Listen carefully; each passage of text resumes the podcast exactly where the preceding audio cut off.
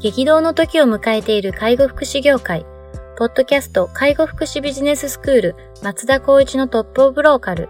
大手外資系アパレル会社のトップセールスマンから介護福祉事業経営者に転身した松田光一がこれからの介護福祉経営に求められるものについてお伝えしていきます。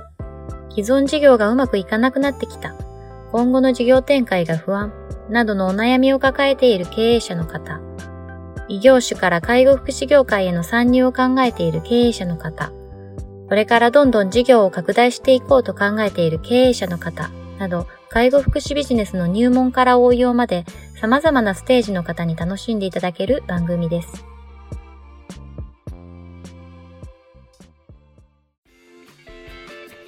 こんにちは、ナビゲーターの松本真二です。ポッドキャスト介護福祉ビジネススクール松田光一のトップオブローカル。トップオブローカルとは介護福祉事業において地域に密着し、地域に愛されることで地域のナンバーワンになることです。松田さん本日よろしくお願いします。よろしくお願いします。今日もですね、あのお便りいただいておりますので早速行きたいというふうに思っております。はい、えっ、ー、と訪問介護の管理者の方からいただいております。日々業務に追われており残業が慢性的に発生しています。状況を変えたいと思っているんですが今の状況が自分のキャパシティが足りないからなのかそれとも業務量が多すぎるのかが分かりません。どうしたら自分のキャパシティを見極められますかというようなお便りをいただいております、はい、キャパシティですけれども、うん、なかなかちょっと難しいところかなと。しかも自分で自分を判断するっていうのは。そうですよね、はい、まああのーお便りいただいた中でいくと訪問介護の管理者であるということ、はい、まあ、これに関してやっぱり経験年数とかっていうのもちょっとまあ比較対象としていただけたらなとは思ってはいるんですけど、はい、まあ、でもこれって僕も松本さんも多分経験したと思うんですけど、はい、キャパシティ足りないな全然うまくいかないなと思ったことってすごくありません？めちゃくちゃありますね。もうすごいそれでもう毎日その内容だけで悩んでたっていうことあったような気がしたんですけど、はい、キャパシティって皆さんどういうふうに考えてらっしゃるかと思うんですけども大体皆さんキャパシティっていうのは自分で限界を決めちゃってるところがあったりするんですよね。でもこれってこの限界今限界ギリギリだなと思ったことを1日2日3日ってやっていくと、はい、その自分の中でいう器キャパシティの器っていうのは結構広がってくるものなんですよね、うん、だからそこを超えるか超えないかっていうところがまず一つのポイントになってくるんですけどじゃあそれ超えたか超えてないかって判断するに至ったとしてもその業務量が多すぎかわからないと。キャパシティがまあ足りないのかもわからない。この部分に関してはやっぱり業務っていうのをちゃんとこう時系列でどれぐらいあるのかって並べた方がいいと思うんですね。なるほど。えっと、例えば弊社の場合は、まあ、最近導入したんですけどもタスク管理ができるような、はい、いわゆるこのアプリケーションがあって、はい、それに対して私がやっぱり推奨しているのはそれぞれの責任者もしくはスタッフっていうのが何をいつどれぐらいの業務をやっているかっていうのを可視化するっていうことに着手してるんですね。なるほどやはりそのこの、えーと、お便りいただいた方もそうなんですけどもじゃあそのお便りいただいた方が私に対して今と同じような質問をしていた時にまず聞くっていうのは何をどれぐらいどういう形でやってるっていうのをまず聞いて、うん、それをまあ紙に落としてもらうんですね。うん。でその中で必要か必要じゃないか優先順位って何かっていうのをこうやって積み上げていきます、うんうん、でも紙に書いちゃうとなんか何枚も何枚もなっちゃうのでまあそういったタスク管理的なもののツールっていうのはいろいろとあのウェブ上でいっぱいあるのでそこを使っていただければいいと思うんですけどその中であこの内容をこれぐらいやってるんだ。この内容はこれぐらいやってるんだ。っていうのと同時に例えば私と比較する。もしくは他者と比較する。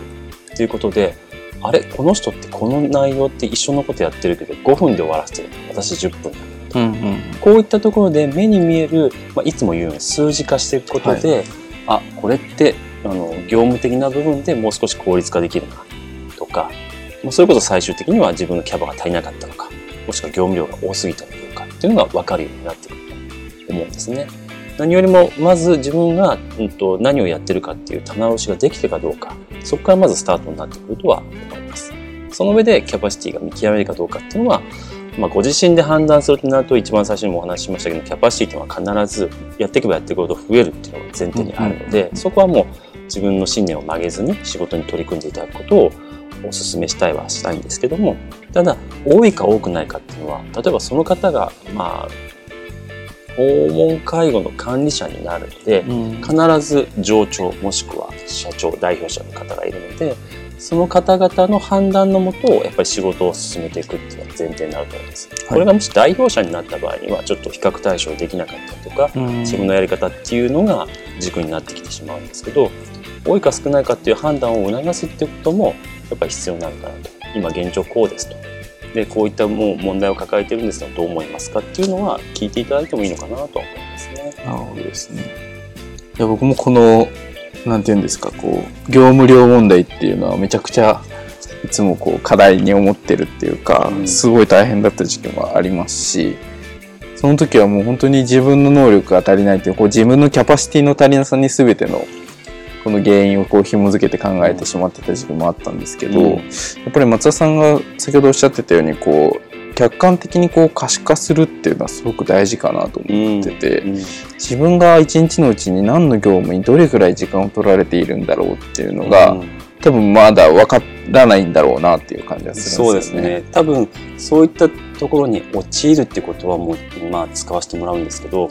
陥った場合に必然的に大体そういう8割方そういうふうになる方ってかなり仕事に対して誠実に対応してる方なんですね。ですね誠実に対応するがために例えば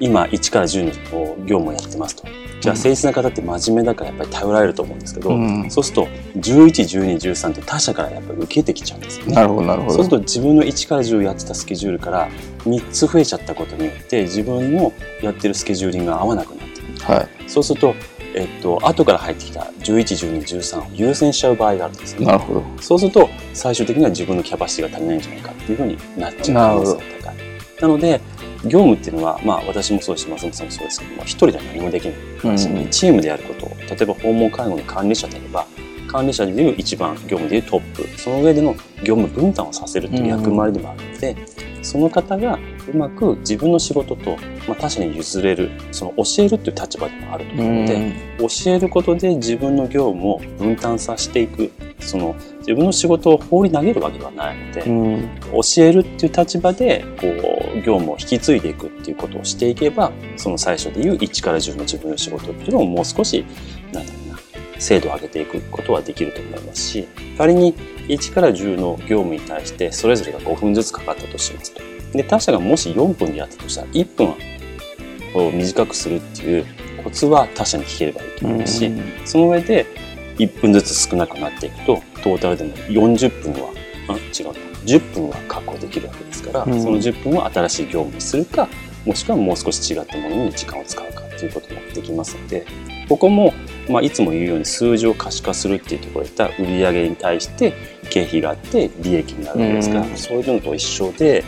基本的には自分の業務とどれぐらいあのかかっているのかで必要か必要じゃないかっていうのをもう一度改めて精査した上でもう必要ないものに関してはもう断捨離流行ってますけどもうこれは必要ないと思って思い切って舵を取ってそれをやらないっていうことも一つ手かもしれないですね。なるほどですね。確かにこう他の人からどんどん依頼があって、うん、こう受けてしまって業務が溢れてしまうっていうのは多分あると思いますし、うんうんその依頼も含めたその仕事自体が必要かどうかっていう判断もしっかりしていかないと、どんどんどんどんこう足し算で増えていくばかりになるっていうことですよね、きっと。あと先ほどのその誠実な方がゆえにあの業務をなんだろうなお願いされたら受けちゃうっていうのがあるんですけど立場的なものでいくとこの方訪問管管理者になるので、はい、もしかしたら、えーと、業務を触れない分業させれないなるほどあの子は仕事忙しいからもしくはあの子にお願いしても教える時間よりも自分でやった方が早いんじゃないか。なるほど。こういうのに陥る方ってこの業界って結構多かったりするんですよね。はい、僕はもうここはもう本当に言い切りたいんですけども、うん、必ず上の立場の方っていうのは教えるってことに仕事だと、うんうん、だから仕事を振るってことを絶対にするってことを必然的にやってください。それこそ最近でいう僕と松本さんのテーマで俗人化、はい、になっちゃうと思うんですよね。訪問介護の管理者の方がとてもいい方でこの事業所もしくは会社にとって有益な方だったとしても一人で抱えてパンクしてしまうとそこの会社もしくは事業所自体があの有益ではなくなることになるので、その方は誠実で真面目に頑張っていただいているんであればやはり入ってきた方々に時間はかかるかもしれないし適正かどうかもわからないんですけどまずは教えるっていうことを含めて自分の仕事をもう少し精度を高めていくってことを意識してほしいかなと思いますね。なるほどですね。まあ、仕事をきちんと振りながら教えていってこうなるべく俗人化しないような仕事の進め方っていうのを、うんとにかくやっていくっていうのが大事になってくるというところですね。まあ正直僕なんかはもうあまりこの場ではあの言ったら怒られるかもしれないですけど本当に楽をしたいと思っている、ね、なるほどなるほど。楽っていうのは自分が何もしない環境でいつも遊びたいっていうわけではなくてまあやっぱりその業務をルーティン化していくことっていうことがまず楽をする一つの,、まあ、あの手法でもありますしそれが僕じゃなくてもできるような環境を作るってことが僕の仕事の役割だと思っているので、うん、まあテーマとしては楽をするっていうふうにはしてますけど誰がやるとしても同じようなパフォーマンス同じようなサービスを提供できるっていう形を取るのがやっぱ一番理想ですし難しいところではあるんですけどね。なるほどですね。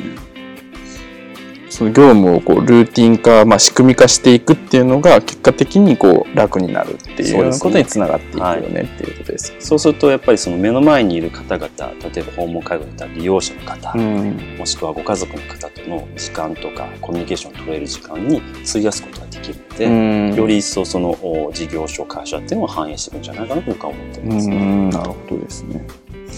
こうちなみにこう自分のキャパシティをこう知りたいっていうような今日今回は見極めっていうのがお便りでしたけど、はい、そこら辺はどうですか？こう見極めるっていうのをここまでが自分の今のいっぱいいっぱいだなっていうのをどこで判断するかっていう話だと思うんですけど、うん、そうですね。多分それってどうなの？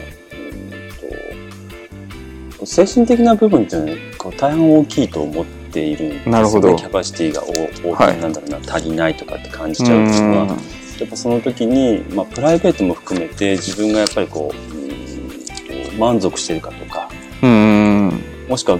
ごご家庭を持たれてるんであればそのご家庭の環境もやっぱり関わってくると思いますし、はい、そちらが例えばあ安定的に安心感を与えるような環境であれば仕事においても割とパフォーマンスはしっかり取れるし逆もしっかりだと思うんですよね。仕事がしっかりやっていればもしくは仕事がスムーズにいっていれば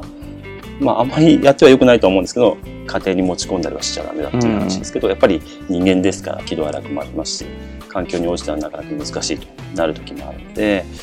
もうその一概にキャパシティがどこで測られるかっていうのは僕は正直断言はできないんですけど、うん、見極めるとするならばやはりその一番近くで見てる人に問いかけてみるべきだと思うんです、ね、ななるほど。自分は今こういう状況なんだけどあなたから見て私はどう見えるか、うん、僕はどう見えるかっていうことを聞いて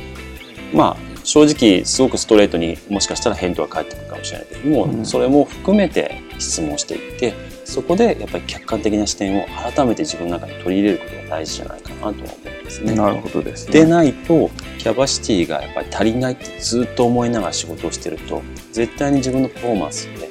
いつもしっかりと出せるのにもかかわらずどんどんどんどん低下していく形が取られてしまうので一旦自分が置かれている気持ちから外れるってことを意識した方がいいんじゃないかな。そこの上で見極めることはまず難しいということを認めた上で自分がどう今の立ち位置にいるかっていうことを判断できるもう一人をやっぱ作るべきじゃないかなと僕は思います、なるほどですね。やっぱりこう精神的なものだったりこう気持ち的なこのメンタル的なものにやっぱ引っ張られて、うん、客観性っていうのがやっぱなかなかこう取りにくい状況には多分なるますもんね。そうですね。キャパシティの見極めをしなきゃいけないっていう時期っていうのはきっとキャパシティが基本的にはもういっぱいいっぱいの時だから、うん、余計やれなくなるっていうそうですね僕たちでいうこう10年20年前なんていうのはそういうキャパシティすごいやっぱり足りないと思いながらも気合だ気持ちだって言いながら乗り切ってきたと思うんですけどそれって昔でいう、まあ、あの運動で言うとうさぎ跳びをさせてたのと一緒で、はいはいはい、今やっぱそういうのは非効率だと思うんですよね、ね、やっぱりそういった部分ではメンタルの部分をしっかりと客観的に見た上で、うん、やはり人に頼りながら自分をうまくコントロールしていくことが大事なので、うん、まあ同僚もしくは上司部下であとは家族その辺も含めて自分を客観的に見てくれるような人方人たちに問いかけていって自分を判断していくっていうのは、まあ正直言って心療内科的な要素になるかもしれないですけどもやっぱり自分を客観的にもう一人の自分で自分を判断するっていうことは僕は常に意識しているやり方かもしれない。ね、なるほどですね。でまあその客観的なところっていうのを、まあ、人に頼りながら、しっかりこう判断できるような状況を自分なりに作っていくっていうのがそうですね。絶対に悪いことって自分でずっと悪いふうに考えちゃうじゃないそうなんですよ、ね、そうするともうずっと同じ視点になってて下を向いちゃってるのでなるほど。やっぱそこをなんだろう救い求める、はい、もしくは手を差し伸べてもらえる人に、はい、完全に僕は頼った方がいいと思います。ああそれでも間違いないですね。っていうことがどれだけやっぱり大変だっていうの分かるんですけど、はい一回それをやることによって自分をこう救い上げてもらいながら、うん、自分のいつものパフォーマンスにできるようにやってもらあのやらせてもらうというか手伝ってもらえるような人はもう必ず1人以上はいると思います。家族もそうだし同僚部下とかもっともっと信頼して話しかけるってことは絶対に必要じゃないかな、ね、なるほどですね。やっぱこう追い込まれたりする状況になるとどうしても視野狭窄といいますかそうですね。視野がぐーっと狭くなってって、うん、もうすごいこうなんていうんですかね偏った考え方で物事を見てしまいがちだと思うんですけど、うん、やっぱそういうところからこうなんていうんですか視点をぐっと広げるのはやっぱりこう他の人の意見だったりとか、うん、っていうのをしっかり聞き入れるっていうのが大事で,、でそれを聞き入れた上で今の自分がどうかっていうのを判断するのはやっぱりさっき言った可視化の部分とか。そうですね。そういうことですよね、うん、何に何時間使ってて、うん、この時間が適正なのかどうかっていうのをその時間を見ながら判断をして、うん、でそれでもやっぱりこうこの時間内に終えることを難しいぐらいの業務量があるっていうふうに判断できるんだったら、やっぱりこう上司に業業務を捨てる作業の相談をするっていう。ね絶対に昔からのやり方とかっていうのを引き継がれた時に、はい、それをまずやるのが当たり前っていう風潮はあるかもしれないですけど本当にこう一歩引いてこれって本当に必要なのっていう考え方は常に持ってた方がいいと思いますね。うん、すね仮に必要か必要じゃないかっていう判断でいくとこういった訪問介護の管理者っていう立場でいけば、まあ、法律のもとをやっぱり業務をするっていうのが前提になりますし、はい、かつやっぱりローカルルールですの、まあ、市区町村の窓口に問い合わせをして例えばやってる内容がこれ必要かなと思った時にこれってやらなきゃいけない業務ですかねっていう確認をしていや特にないですよって言えばそれも全部なくしちゃえばいいわけですそうですよね。そうすればもっともっと時間も有効も使えますし、うん、それこそ管理者っていう立場でいくと目の前のキャパシティっていう部分ってまあ付帯業務になるかもしれないですけど、うん、一番はやっぱりスタッフがより働きやすい環境を持って、うん、より利用者が満足を得るためにやっぱり注力をするっていうことが大事になっていると思うので、そこの意識っていう部分をまず第一優先にした上でやっぱりもうその付帯業務と言われてるデスクワーク的なものっていうのはどんどんどんどん効率化するっていうことに意識を向けていった方がいいかもしれないですね。なるほどですね。ってなると最近の流行りっていうのはペーパーレスにするとかなるほどなるほどいう形になるんじゃないかなと思います。じゃあまあこうしっかり優先順位をつけて本当にやるべき業務から優先的にやっていくっていうことをやらないといけないと。そうですね。あともう本当に抽象的なあのお話になっちゃいますけど僕が一つ言うのはもっと楽しむべきですね。ああなるほどですね。もう1日1年、まあ、1か月でもいいですけど、うん、自分が楽しめなかったら多分スタッフも楽しいと思えないしこの環境でもう先々私こうやって仕事やっていきたいと思わないと思うんですよね。うん、でかつもしこれが家族がいたとしたら家族もやっぱりこうそんなに辛いんだったら仕事どうなのっていうなりますよねなっちゃうじゃないですか。はいよりはもう本当にできることはできるできないことはできない、うんうん、できないふうにするあできるためにするにはどうしたらいいか本当その辺のシンプルな考え方で日々を過ごしてもう少しリラックスしてもうお酒をいっぱい飲むとか 美味しいもの食べるとか美味しいもの食べるとそういう時間を作ってから仕事をするっていう意識も変えるっていうのもいいかもしれないですね。そうですねわかりました。じゃあ本日は以上とさせていただきます。ありがとうございました。はい、ありがとうございました。ポッドキャスト介護福祉ビジネススクール松田光一のトップオブローカル。番組では介護福祉サービスに関するご質問を当番組の専用ウェブサイトより募集しております。番組 URL よりサイトへアクセスし、質問のバナーから所定のフォームへ入力の上送信をお願いします。URL は http tol.sense カッコセンスハイフン world カッコワールド .com カッココムになります。皆様のご質問をお待ちしております。